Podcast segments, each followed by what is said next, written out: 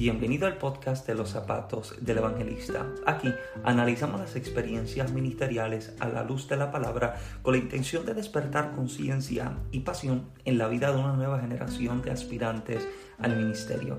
Mi nombre es Michael Santiago y les doy la bienvenida. Contento de que pueda formar parte de un nuevo episodio y te agradezco por ser parte de esa fiel audiencia que nos sintoniza cada lunes, miércoles y sábado para eh, escuchar y aprender un poco acerca de lo que se vive dentro del ministerio y cuál es el consejo bíblico que podemos eh, recibir para eh, aprender dentro de los diferentes escenarios que Dios nos permite vivir. Eh, le doy gracias porque han sido ya varios episodios que se han compartido. Estamos literalmente trabajando para poder publicar tres veces a la semana y aunque sí llegan días en los que no, no tengo quizá el deseo de sentarme frente a un micrófono, eh, y hablar, pero entiendo eh, de que tengo una responsabilidad contigo, que también has comprometido conmigo en escucharme cada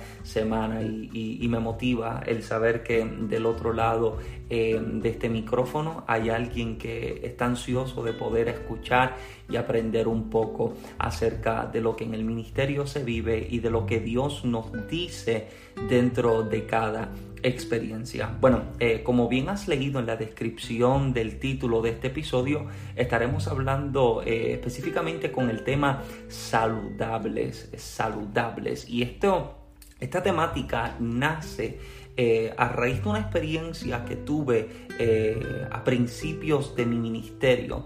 Recuerdo que tenía unos 18 años Em, y Dios me había dado la oportunidad de comenzar a viajar, a predicar. Eh, la agenda poco a poco comenzó a cobrar forma y comencé a viajar a diferentes estados. Yo vivía específicamente en el estado de Massachusetts em, y el ministerio comenzó a crecer poco a poco. Dios comenzó eh, a abrirme puertas y, poco a poco comencé a darme a conocer en la región o específicamente en la parte eh, noreste de los Estados Unidos, lo que es Massachusetts, New Hampshire, Connecticut Rhode Island, esa área norte, noreste de Estados Unidos y comencé a viajar y comencé a predicar.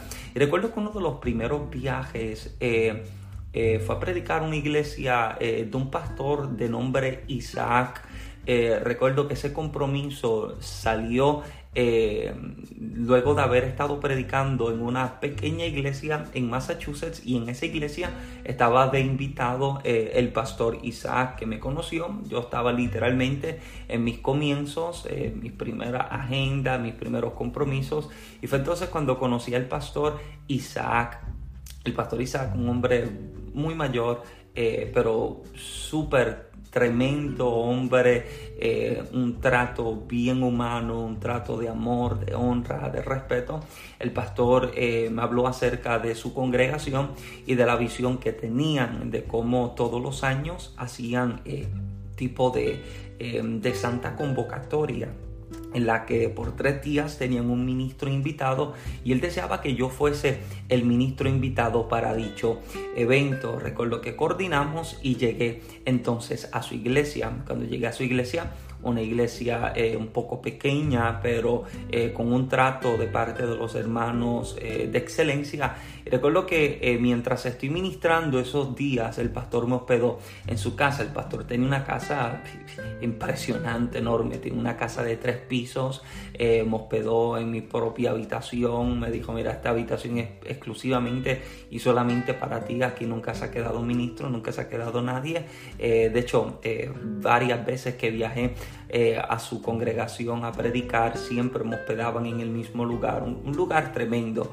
Eh, la cosa está que estoy en su casa, estoy compartiendo con el pastor, estoy conociendo a su familia, también el pastor estaba, eh, no sabría cómo decirlo en español, estaba dando fostering, estaba cuidando niños en adopción, eran niños que tomaban quizás de algunos hogares o lo, estaban ayudando en este proceso en los que les conseguían un hogar permanente, por lo que la casa tenía bastantes jóvenes, bastantes niños que eh, el pastor estaba ayudando no solamente en cuanto a un aspecto emocional y un aspecto en cuanto a, encontrar un hogar, sino también un aspecto espiritual, ya que eh, ayudaba a encaminarlos en, en los caminos del Señor.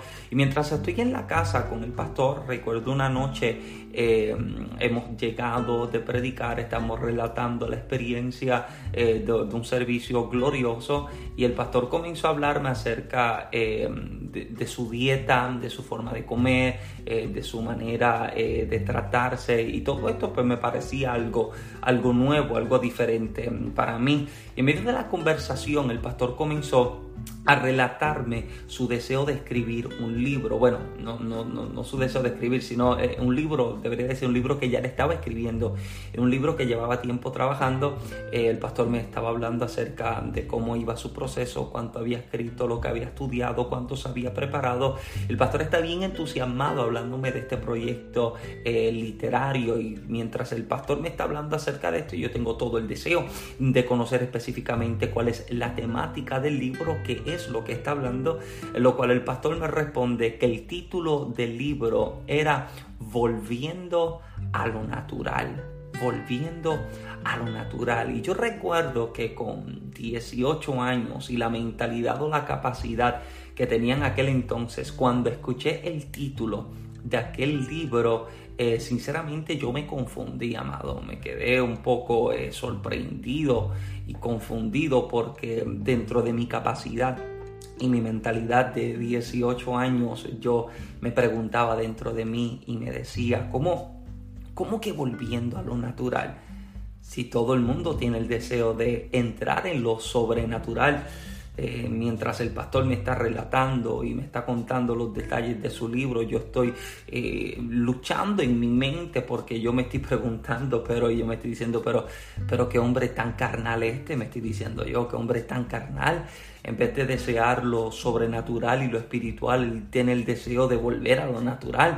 No aguantaba mi curiosidad y le pregunto, pero pastor, ¿por qué volviendo a lo natural. En lo que el pastor comienza a relatarme su experiencia personal. El pastor me está relatando acababa de entrar en la oficina del médico, estaba haciéndose eh, sus exámenes y sus chequeos rutinarios eh, como de costumbre, cada cierto tiempo, cada ciertos meses, eh, visitaba el médico o cada mes, no sé, visitaba el médico, el médico hacía los exámenes y verificaba todas las cosas, algo normal y más para alguien de su edad. Pastor Isaac tenía un poco más de 60 años, pienso yo, por lo que era ya algo más de costumbre el tener que chequearse con más frecuencia. Y el pastor Isaac me está relatando que mientras está en la oficina del médico, el médico está frente a él con sus archivos y sus documentos eh, que hablan y tienen todos los detalles acerca eh, de los exámenes hechos al pastor. Y cuando el, el médico está viendo los documentos, como que su rostro cambia de momento y mirando al pastor Isaac con un tono y con un rostro de preocupación, le dice, Isaac, tú estás mal tú tienes una diabetes completamente descontrolada. Isaac escuchó lo que el médico le dice y yo creo que cualquiera en esta posición, al escuchar que el médico te está dando eh, cierta sentencia, eh, uno se preocuparía, pero Isaac como que se sacudió de momento y le dice, bueno, eso no es nada, doctor, eso, eso no es nada, Dios me sana, eso no es nada, Dios me sana. Le responde el pastor al doctor. El doctor está preocupado por la salud del pastor, está preocupado por su situación, por lo que acaba de ver los resultados de los exámenes. El pastor sin ninguna preocupación, viéndolo más con unos ojos eh, más espirituales que cualquier otra cosa, le dice, no, no hay problema con eso, eso para Dios no es nada, Dios a mí me sada despidiéndose del médico, saludándole, salió por la puerta eh, de la oficina del médico y montándose en su carro va conduciendo de camino a su casa. El pastor cuenta que mientras va de camino a su casa, escucha de pronto la voz audible del Espíritu que le habla, la voz del Espíritu Santo, le dice, Isaac, yo no te puedo sanar. Isaac, el pastor, se confundió y pregunta, pero Dios, ¿cómo que tú no me puedes sanar si tú eres Dios? Para ti no hay imposibles, para ti no hay dificultades. En lo cual el pastor Isaac eh, me cuenta que escuchó la respuesta del Señor que le dice, una sentencia eh, bastante contundente y fuerte, el Señor le responde y le dice, Isaac, yo no te puedo sanar, porque si yo te sano, tú vuelves y te enfermas porque no sabes comer respuesta de Dios. Yo sé que algunos quizás esperaban una, una respuesta un poco más espiritual, pero está la respuesta que Dios le está dando al pastor. El por qué no le puede sanar. Isaac, yo no te puedo sanar porque tú vuelves y te enfermas. Cuando el pastor escuchó la respuesta del Señor, esto cambió por completo la percepción, la mentalidad y el estilo de vida del pastor, porque em, yo sé que nosotros como creyentes quizás eh, se nos ha enseñado, se nos ha inculcado este pensamiento de que no hay problema, Dios siempre te va a sanar, no hay problema, Dios siempre te va a librar, no hay problema, Dios siempre va a obrar, siempre va a ser, siempre va a mover y desde que nos hemos convertido al Señor y nos hemos encaminado eh, eh, en este sagrado evangelio, Em, se nos ha presentado esta mentalidad de que no hay problema con lo que tú vivas, no hay problema con lo que tú hagas, no hay problema con lo que se está aconteciendo. Para Dios no hay imposibles y en cierta parte sí tiene su peso y tiene su verdad al entender que nada es imposible para Dios, pero eh, eh, ¿en, ¿en qué nos podemos enfocar? En qué podemos centrarnos y basarnos en cuanto a las imposibilidades que no tiene Dios. Cuando Dios entonces le responde a este pastor, no puedo hacer el milagro. Y en esto entramos en una temática eh, que quizás eh, para muchos, en muchos círculos cristianos, eh, son temáticas que no se tocan, son temáticas que no se hablan, pero permítame estallarle la burbuja a alguien un momento acá. hay una gran preocupación en mí eh, una preocupación bien grande eh, cuando observo los diferentes círculos cristianos porque me doy cuenta de que el cristiano, el creyente no fuma, no bebe, no se mete droga, no anda en party, no anda en discotecas ni en fiestas, pero come descontroladamente. El evangelista Gigi Ávila decía que la única vez en la que los cristianos se postran delante de algo es delante de la comida, idolatran la comida entran en este espíritu eh, de gula en el que comen descontroladamente. Eh, y en estos últimos meses, eh, mi esposa Génesis me ha dado cátedra en cuanto a lo que es esta temática, porque Génesis ha cambiado su, su alimentación de una manera bien drástica algo en lo que yo todavía tengo que aprender y, sigo aprendiendo de parte de ella. Eh, desde que nosotros nos casamos, pues eh, siempre se dice, ¿verdad?, que uno se casa y uno aumenta de peso. Yo me casé pesando algunas 125 libras. Eh, y un poco más de un año y medio después había subido algunos 20, 25 libras más. Eh, mucha gente quizás puede ver esto como algo normal, algo eh, como de costumbre, algo que siempre va a suceder, pero yo entiendo que sucede cuando eh, no nos creamos ciertas restricciones o ciertos límites. Y en estos últimos meses Genesis ha estado enseñándome muchísimo en cuanto a esto, no solamente con palabras, sino con su, con su estilo de vida, con su forma de alimentarse, porque su determinación y su deseo de poder cambiar ciertas áreas la ha llevado a disciplinarse un poco más. Y, si hay algo que me preocupa es encontrar que dentro de los círculos cristianos, y digo esto con el mayor respeto eh, posible, me preocupa que tengamos una gran cantidad de personas y aún ministros con una eh, obesidad increíble. Y observe que el pastor Isaac no está luchando con obesidad. Su problema no es, no es que él, él, esté obeso, su problema está en que no se alimenta bien y te das cuenta que la mala alimentación sí lleva a la obesidad y la obesidad entonces se dice que es la madre de las enfermedades. El pastor no tiene problema de obesidad, pero sí tiene problema con el azúcar, tiene problema con la presión, tiene problema con, con, la sangre. O sea, eh, una cosa puede llevar a la otra, pero aunque quizás no esté en un estado de obesidad, ya hay algo que se provocó, ya hay algo que, se, que, comenzó a, estallar dentro de su sistema y dentro de su cuerpo. Y yo creo que como creyentes debemos ser bien conscientes de esto porque se señala tanto el que adultera, el que fornica, se señala tanto al ladrón y al mentiroso, pero ¿y dónde dejamos a los que no cuidan el templo? Recuerde que la palabra declara, la palabra enseña y establece que nosotros somos templo del Espíritu Santo y podemos encontrarnos dentro de nuestros círculos cristianos personas que defienden lo que es vivir en santidad y lo escuchas pelear con que hay que vivir en santidad y hay que agradar a Dios y hay que ser santos porque Dios es santo y amén, seguro que sí, pero entonces ¿dónde dejas el cuidado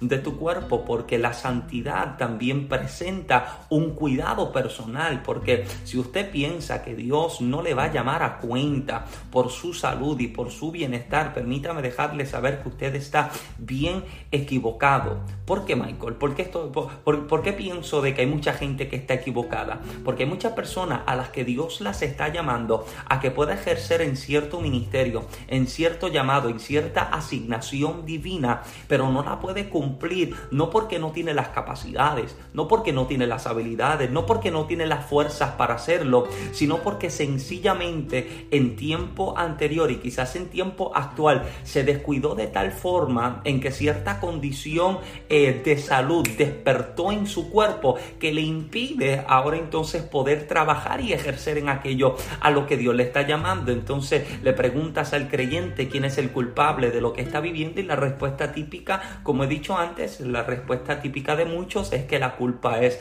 mm, del diablo cuando la realidad y la verdad del asunto es que el enemigo no es el culpable de todo lo que vivimos de todo lo que sentimos o de todo lo que padecemos. Hay veces en que dormimos con el enemigo y el enemigo muchísimas veces somos nosotros mismos. ¿Por qué? Porque no cuidamos aquello que se nos ha entregado. Como yo puedo pretender que yo vaya a salir, que yo pueda ser efectivo cuando ahora que tengo quizás la oportunidad de cuidarme o de prever ciertas cosas, no lo estoy haciendo. Dios quizás nos está llamando a que podamos salir y podamos ejercer ciertas asignaciones, pero como las puedo hacer si cuando voy a salir voy a quizás tener problemas con mi presión, voy a tener problemas con mi salud, voy a tener problemas con el azúcar, voy a tener problemas con la presión? Eh, ¿Me entiendes en este momento? O sea, la preocupación es que no cuidemos aquello que debemos cuidar y mucha gente quizás puede pensar, no, es que solamente lo espiritual es lo importante, lo espiritual sí es importante, pero también lo natural lo es y es en esto en lo que el pastor Isaac deseaba centrar su libro, volver a lo natural, regresar a aquello eh, que nos lleva a vivir de manera saludable. Y yo creo que dentro de nuestros círculos cristianos deberíamos entonces presentar este tipo de temática, porque eh, no sé si he compartido esto en podcasts anteriores, yo creo que sí, pero si hay algo que me preocupa es que seamos expertos en divinidades, seamos expertos en escatología, seamos expertos en demonología, seamos expertos eh, en en, manifestaciones eh, de, lenguas o en manifestaciones eh, quizás de danzar o de correr y brincar, pero somos pésimos en nuestras finanzas, somos pésimos en nuestro matrimonio, somos pésimos en nuestra relación con nuestros hijos. Entonces le preguntan, ¿y quién es el culpable? Y dicen, no, el culpable de lo que sucedió en mi finanzas fue el diablo. No, no fue el diablo, fue la mala administración que tuviste. No, es que el, el problema y el enemigo atacó mi matrimonio. No, no fue que atacó tu matrimonio, es que descuidaste aquello que debías cuidar, es que el enemigo atacó mi relación con mis hijos. No, no fue que el diablo lo atacó, es que no sacaste el tiempo para cuidarles, para tratarles, para hablar con ellos y para invertir en tiempo de calidad con ellos. Y yo creo que debemos entonces reenfocarnos nuevamente, no solamente enfocarnos en el ámbito espiritual, sino también identificar lo que en el ámbito natural acontece, lo que en el ámbito natural se está viviendo. Entonces, ¿por qué Dios no lo hace? Dios le está diciendo al pastor Isaac, no lo puedo hacer porque por la sencilla razón de que vuelve al mismo lugar, vuelve a la misma condición, vuelve a la misma situación. Entonces hay gente que está pretendiendo a que Dios haga, manifieste o libere en cierta forma y Dios entonces te dice, ¿cómo tú esperes? ¿Cómo tú esperas que yo lo haga cuando tú vas a volver al mismo lugar? Cuando tú vas a volver a la misma posición, cuando tú vas a volver a la misma condición. Debes entonces detenerte, debes identificar qué es lo que debes detener, qué es lo que debes cambiar, qué es lo que debes modificar, para que entonces el momento en el que yo haga el milagro que tú me estás pidiendo, tú mismo evites caer en el mismo lugar, porque de nada vale que Dios entonces le sane de la diabetes, pero continúe eh, alimentándose de una manera descontrolada. Entonces este es el detalle, que un problema siempre produce otro problema. Si no se atiende a tiempo, si no se trabaja a tiempo, produce entonces otro problema. Entonces entiendo que debemos ser responsables con nuestra salud espiritual, pero también con nuestra salud física. Y quizás este episodio, ante el oído de muchos, no parezca ser muy espiritual, pero sí debe crear conciencia y alertar a tu vida, porque sí es espiritual el que desees también tener cuidado y atención de lo natural.